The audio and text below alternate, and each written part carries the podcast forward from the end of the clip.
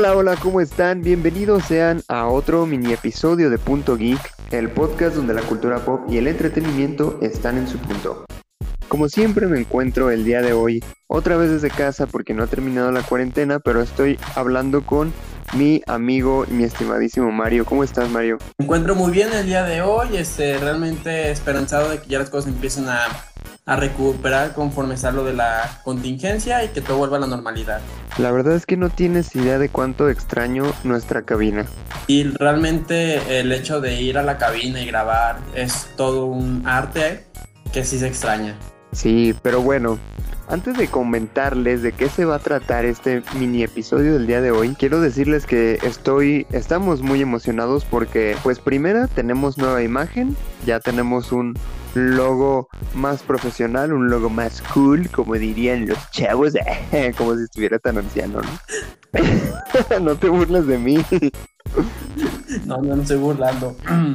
Bueno, pues ya tenemos nuevo logo, este ya en todas nuestras redes sociales, este pueden ver el increíble trabajo que hizo el diseñador Daniel Pineda, pueden buscarlo, pueden contactarlo, es muy bueno en lo que hace. Y bueno, otra de las sorpresas que, o de los cambios que hemos estado haciendo aquí en Punto Geek es que ya tenemos también canal en YouTube. Así que todos los podcasts que pues que estén disponibles en Spotify, en Apple Podcasts y demás, están también disponibles en YouTube para que los puedan escuchar por la plataforma que a ustedes les guste más. ¿Cómo ves, Mario? La neta me encanta muchísimo este nuevo progreso, el poder tener una plataforma más a nuestro canal para que la gente tenga más acceso, porque nosotros pueden escuchar en Spotify o en Apple, me parece que lo tenemos también ahí, o en Google, sino que ya tienen más accesibilidad para escuchar nuestros episodios. Ahora sí no hay pretexto para no escuchar Punto Geek. Exactamente.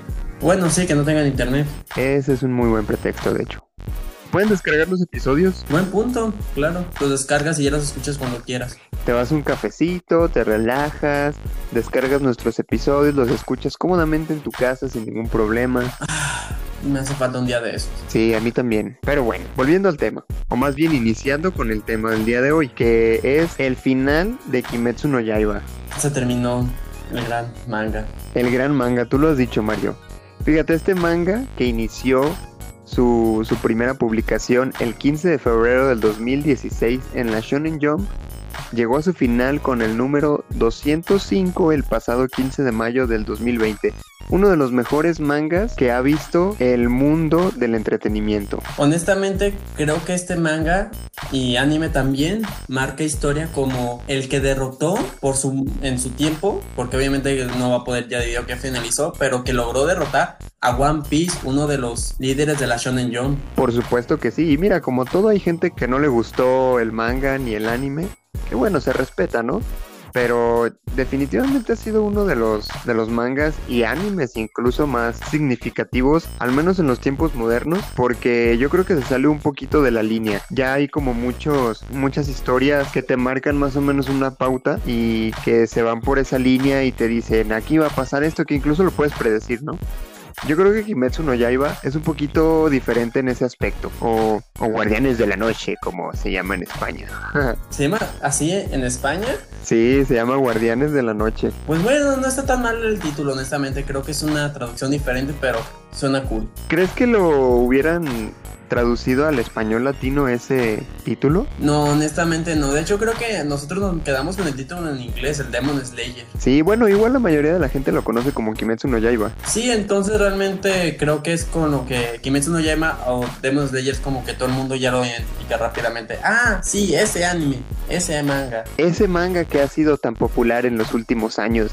Viejo, la verdad es que tiene una popularidad increíble, LOL. A mí sí me resultó increíble precisamente el hecho de que haya destronado a One Piece en ventas anuales y aparte robarse todos los puestos del top 10 durante sabe cuántas semanas seguidas. Obviamente ese récord ya no ya no está latente, pero pues el manga sigue siendo igual de bueno. Sí, habrá terminado, pero al final de va a quedar para todos aquellos que hayan visto o lean manga y sepan más o menos cómo se manejan las ventas. Sabremos que en algún momento alguien logró ser el número uno en las ventas. Superando a One Piece, que por cierto me da muchísima flojera. A mí también. Fíjate que yo, pese a haber visto muchos animes y mangas, es el único que hasta la fecha no he tenido el valor de empezar. No, viejo, es que yo creo que One Piece es uno de esos animes que tienes que seguir desde que empiezan, porque no manches. Ni hablando del anime o del manga, pues ni se diga. Honestamente, creo que yo voy a esperar a que finalice para aventármelo de corrido para no perder el hilo, porque siento que es tanta historia y tanto tiempo que pasa que a fuerza vas a perder muchos detalles con lo que empezó. No, yo creo que yo no lo voy a leer, jaja. Pero bueno, volviendo a Kimetsu no Yaiba, déjame decirte que hace unos días se desató cierta polémica porque andaba rondando por ahí en Twitter una cuenta de, de Koyoharu Gotowe, que es precisamente el mangaka de Kimetsu no Yaiba. Y pues mucha gente le empezó a seguir, ¿no? De hecho consiguió millones y millones de seguidores, entre ellos Lisa, la cantante del opening del anime, siguió también esa cuenta y después se reveló que era una cuenta falsa. Pero, pues en ese mismo, en ese mismo tiempo, en esos días, se dijo, no sé qué tan cierto sea, es un rumor, que Koyoharu Gotoge es una mujer. Y entonces en esa cuenta de Twitter le empezaron a llover un montón de comentarios, eh, obviamente pues denigrantes, ¿no? Discriminatorios. Desafortunadamente, porque me, parece a mí demasiado injusto que la sociedad no crea que una mujer puede crear una obra maestra como lo es Kimetsu no Yaiba. Sí, fíjate que yo sí había visto ese tipo de comentarios, pues bueno, rumores acerca de que el, autor, más bien autora, era mujer, en caso que sí fuera confirmado dentro de los comentarios, porque fíjate que en el mundo del manga hay cierto fandom y siempre hay muchísimos rumores, mucho spoiler, mucha plática, muchos memes, que yo lo disfruto bastante cuando lo llego a leer. Entonces, cuando llegué a leer ciertos conderos que decía que eran mujer, me interesó, dije, wow, pues qué chingón que una mujer haya hecho, eh, haya hecho un manga tan interesante, tan sublime por su historia y por sus personajes. Y yo creo que muchas veces hasta una mujer puede lograr más porque siento que pueden llegar a empatizar más con los personajes que crean, ¿sabes? Como que pueden hacer que tengan un sentimiento que te llegue, que sea más allá de, oh, sí es el protagonista y es muy fuerte, sino que hasta sienta su dolor o sienta su alegría. Igual con lo, lo que hicieron con los villanos, que los demonios tenían su historia del por qué se convirtieron así. Qué interesante, no había pensado en ese aspecto. Pero sí puede ser. No me sorprendería, digo. Sí, no, porque yo he leído muchos mangas, como sabrás, y muchos de ellos este, son este, autoras, son mujeres. Y honestamente son muy profundos. Honestamente, si te llegan al corazón y dices, wow, qué chingón lo que logró. Mis respetos por haber logrado transmitir tantos sentimientos emotivos a través de un dibujo. Qué chido. Yo no he leído tan. Bueno, la verdad es que eh, no soy mucho de leer mangas y creo que eso es algo que le tengo que reconocer a Kimetsu no Yaiba porque yo soy anti mangas totalmente y al ver el anime me impactó tanto, me sorprendió tanto que dije tengo que leer el manga, tengo que saber qué sigue porque no puedo esperar a que salga otra temporada o en este caso a que salga la película que por cierto se estrena en octubre. Y no no pude resistir la tentación y tuve que leer el manga. De hecho me gustó tanto que lo terminé casi en un día. Y yo recuerdo perfectamente cuánto tú dices que te enfadaba el manga y el saber que lo leíste todo me sorprendió. Dije wow entonces significa que Luis realmente ama Kimetsu no Yaiba Sí, amigos, todos los que nos están escuchando, déjenme decirles que pueden confiar en mi palabra cuando digo que Kimetsu no Yaiba es realmente una obra maestra, porque si me hizo a mí leer manga, la verdad es que no sé qué otra prueba quieren. Viste, yo ya me queda completamente claro que Kimetsu no Yaiba va a estar en tu corazón a toda la vida.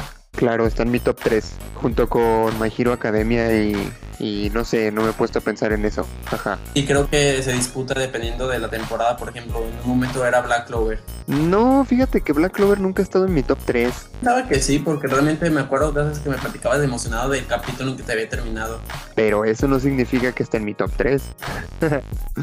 bueno, mira, hablando pues ya más particularmente sobre el final de este manga, hubo muchos comentarios, este, tanto de fans como de de mangakas o gente del medio y eso es algo que quería compartirte. No sé si tú viste, pero varios mangakas hicieron comentarios respecto al final de Kimetsu no Yaiba.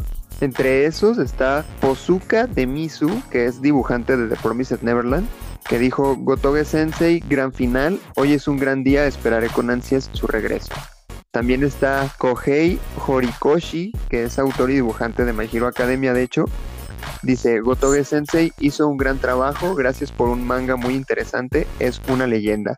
Y Jeje o Yeye, Gege, la verdad no sé cómo se pronuncie, que es dibujante de Jujutsu Kaisen, dijo, felicitaciones por concluir la serie, creo que la cantidad de niños que leen manga ha aumentado debido a Kimetsu no Yaiba, es increíble.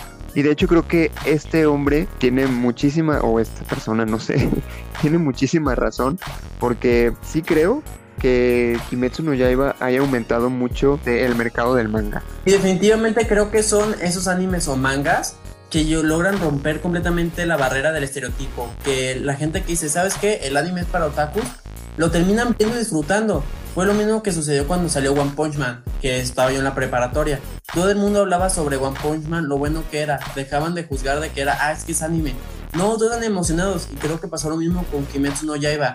Se sale completamente de las normas de que uno conoce como que, ah, es que es un muy estereotipado, ah, es que eres un otaku que hueles feo por ver ese tipo de cosas. No, la gente a ver la obra se enamoraba de ella y quería saber más. Entonces, como decías, ay, eso es el manga. Y luego terminas de leerlo y dices, ¿sabes qué? Quiero leer algo parecido. Y terminas buscando otra obra. Ah, te parece muy similar. Y consecutivamente hasta que te terminas enamorando de lo que es realmente el manga y el anime, que a mí me encanta muchísimo. Por supuesto, de hecho, creo que es muy interesante esto que comentas de que Kimetsu no Yaiba realmente es uno de estos animes que como que te da te deja esa sensación de que aunque tú no seas pues ahora sí como dicen otaku es algo que de verdad te atrae y que puedes disfrutar aunque no estés tan metido en el medio, aunque no seas tan fan del anime, aunque no seas tan fan del manga, Kimetsu no Yaiba es una obra que te hace disfrutar por completo. Sí, a mí me gustó muchísimo toda la historia que se manejó y el cómo el autor, autora o autores lo dejaron la historia. Y creo que algo, un punto que a mí me pareció muy bueno es que durante toda la historia, como que marcaron lo que era su inicio, desarrollo y desenlace, o sea, clímax y final. Porque, pese que he escuchado muchos comentarios que no les gustó el final, a mí me parece bien que no lo quisieron alargar. Supieron a dónde quería llevar la historia. ¿Sabes qué? Así va a ser la pelea final y aquí va a terminar o sea, como que tenían planeado toda la historia concreta, ¿sabes? No es como por querer vender más, la quieren alargar, provocando que se pierda la esencia que siempre tuvo que ya iba con sus personajes. Yo ahí diferiría un poquito contigo, pero ¿qué te parece si dejamos las opiniones después de este pequeño corte para eh, otorgárselo a nuestro patrocinador? ¿Te parece? Me parece perfecto. Bien, pues ahora sí estamos de regreso. Vamos a comentar un poquito nuestras impresiones sobre el final de, de Kimetsu no Yaiba. Mario, yo creo que tú tienes algo muy interesante que decir al respecto, así que por favor, empieza tú. Muy bien. A mí me gustó muchísimo el final de Kimetsu no Yaiba. Yo seguí la obra desde que inició. De hecho, recuerdo perfectamente que me llamó la atención porque al principio el dibujo era muy diferente y se me hizo tradicional, ¿sabes? No como el típico dibujo que ya se manejan muy similar en los mangas, sino que fue la cosa que me atrapó, la portada y la sinopsis. Y desde que fui leyendo la historia, fui como fue, fueron evolucionando los personajes, fueron entrenándose, fueron haciendo más fuerte. Y luego cuando llegó al final, y estaba yo en esas partes, dije, wow, ¿qué está pasando? Y que va a acabar aquí o va a seguir, va a continuar. Pero no, realmente ya era el arco final y a mí se me hizo como que, ¿qué está pasando? Porque yo esperaba ver más de Kimetsu no lleva por muchos años. Pero realmente me sentí muy satisfecho con el final, ¿sabes? El hecho de que hayan terminado una manera tan, siento en su lapso de tiempo, sin forzar la historia, porque muchas veces hay muchos mangas o animes, por ejemplo Bleach, que en vez de haberlo terminado y haber tenido un final decente o perfecto, lo quisieron alargar por las ventas y se pierde completamente el sentido y empiezan a meter cosas tan absurdas, villanos, power up. Siento que Metsu no, no fue tanto así, supo a dónde llevar su historia hasta el final. Vaya, vaya. Mira, pues yo no, no puedo decir que estoy tan de acuerdo contigo porque a mí en lo particular, y no sé si esto haya sido porque me aventé todo el manga en, un par de días, pero sí sentí como que en algún punto fue demasiado rápido, ¿sabes? O sea, yo esperaba ver un poco más de, de historia en cuanto a el desarrollo o el crecimiento de Tanjiro.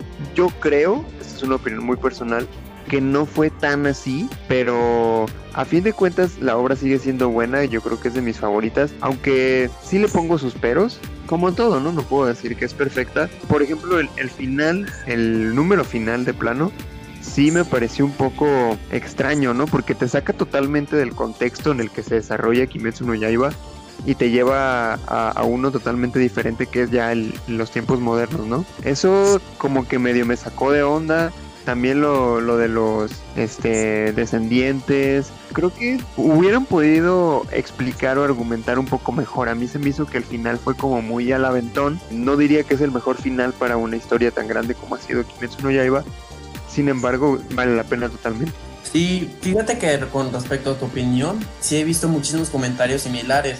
Una de las cosas que muchos no les gustó fue el que ellos llamaron como desperdicio de personajes, que empezaron a matar muy a la diestra eh, y siniestra, o sea, derecha e izquierda, personajes que pudieron haber sido explotados más en la historia. Que eran como que, oh, sí, se presenta, pelean, ah, ya murió. Pero si te pones a, bueno, a mi parecer, desde la perspectiva realista, todos son simplemente humanos y al final de cuentas están muy susceptibles a morir de manera rápida sobre todo contra los enemigos que se enfrentan. Pero sí, mucha gente sí se me sintió muy enojada con ese final, pues como que insatisfechos al respecto de personajes que hubieran querido ver más su historia o cómo trabajaban junto con el protagonista y que no se pudo explorar más.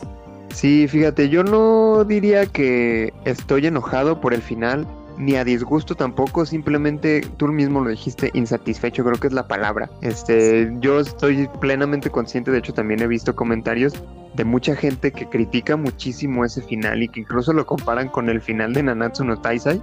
Yo no creo que sea así, o sea, sí creo que, que a pesar de que a mí en lo particular me pareció como muy atrabancado el final, creo que sí estuvo eh, pues planeado de cierta manera, ¿no?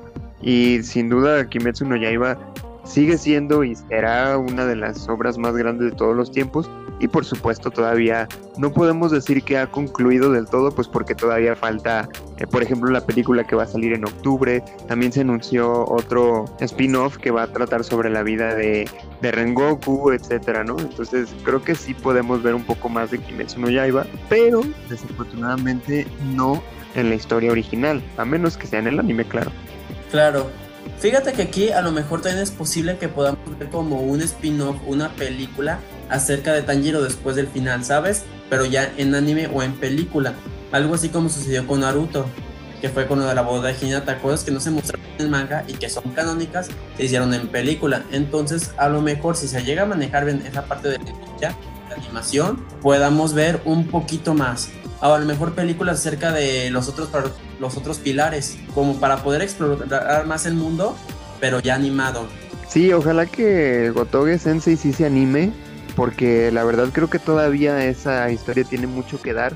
O sea, no es como la típica historia que, que quieres que se alargue nomás para seguir ganando dinero, sino que realmente creo que tiene todavía mucho que explorar, mucho que explotar y definitivamente estoy apuntadísimo por si quieres sacar más eh, spin-offs o continuación de la historia.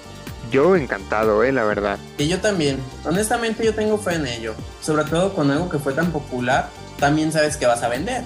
O sea, vas a invertir en algo que vas a recaudar obviamente fondos y te va a lograr recuperar y ganar más dinero.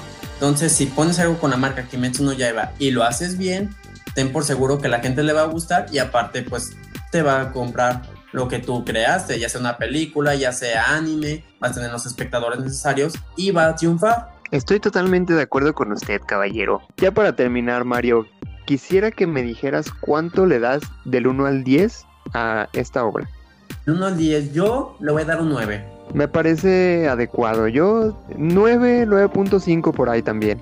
no, no, fíjate, no le pongo el 10 perfecto por lo que te comenté del final y demás, pero creo que 9.5 está es una calificación más que buena. Y yo le doy un 9 porque algo que sí también creo que estoy de acuerdo contigo fue ese final de ese salto en el tiempo tan fuerte que te dejo como con dudas acerca de qué fue de la vida de los personajes o cómo fue que, pues obviamente, como te lo demuestra, que hicieron sus parejas, porque creo que muchas estas son como de sacadas de la manga, nomás para mostrar las descendencias, como que, ¿cómo fue que se pasó esto? Sí, o sea, quizá hubiera estado más chido si te hubieran explicado qué onda, ¿no? Qué pasó después de, la pelea contra Musan y demás. Pero es, es, un pero muy chiquito, pues. O sea, realmente la, la historia vale totalmente de la pena. De hecho, a todos los que nos escuchan, si no han visto Kimetsu no Yaiba, este, véanlo, el anime está increíble. Tiene una animación de 10, esa sí está de 10 tiene un, soundtrack también muy muy bueno. Eh, la historia por supuesto es increíblemente buena. Y si aparte también te gusta leer mangas, pues el manga de, de Kimetsu no Yaiba está disponible todavía Está muy muy bueno. De hecho, aquí en México lo acaban de, de traer Panini Comics. Y pues bueno, de hecho hablando de eso, déjenme recordarles que eh, vamos a tener una sorpresa muy importante para todos los que nos escuchan, relacionada precisamente con Kimetsu no Yaiba, para que estén muy al pendiente de eso en nuestras redes sociales. Estamos esperando ya que todo eso se termine para tener muchos, muchos planes y hacerlos ahora. Así que, ¿cómo se puede, cómo se diría la palabra, mi estimado Luis? Eh, no sé a qué te refieres. O sea, tenemos muchos planes que podamos poder realizar, pero ya cuando todo eso se termine. Mm, pues no sé si haya una palabra para eso. Perdón, Mario, te he fallado como ser humano. No te preocupes, yo tampoco tengo la palabra. El punto es que estamos ahora sí que cruzando los dedos para que todo esto termine para poder tener más sorpresas para ustedes. Sí, tenemos un montón de planes que estoy seguro que a todos les van a encantar. Sí, y por cierto, Luis, también tengo algo que quiero mencionar aprovechando que estamos hablando que ah. más bien que mencionaste durante la plática. Mencionaste... Adelante, adelante. Gege Akutami, ¿no es así? A Gege Akutami. Ajá, sí. Ah, pues de hecho eso es muy, muy interesante porque pues obviamente a lo mejor no muchos no conocen. Gege Akutami es un ilustrador de un manga que se llama Jujutsu Kaisen, el cual recomiendo porque la neta también es muy bueno, muy parecido a Kimetsu no lleva y que aparte ya va a tener anime. Entonces es un manga que ha pasado en cierta manera desapercibido, tiene muy buena historia, tiene peleas muy chingonas y aparte fue nominado para hacer este, ¿cómo se? Ah, para el premio de manga Shokugaki de la categoría Shonen. Ah, vaya, suena bastante bien. Habrá que darle una ojeada. La recomiendo y aparte, pues estén preparados porque ya no tarda en salir el anime. Perfecto, me parece muy bien, Mario. Pues creo que hemos llegado al final de este mini episodio. Quiero dar las gracias a todos los que nos escuchan, invitarlos a que nos sigan tanto en nuestras redes sociales como ya en nuestro nuevo canal de YouTube. Suscríbanse, denos like, ya saben cuál es todo este protocolo de YouTube. Se los agradecemos infinitamente. También quiero agradecer a, Miguel Ángel Calderón, que él fue el que compuso la pequeña melodía en 8 bits que escucharon al principio. Y bueno, ahora sí me despido. Yo soy Luis Montes. Soy Mario López. Y nos escuchamos en el próximo episodio de Punto Geek.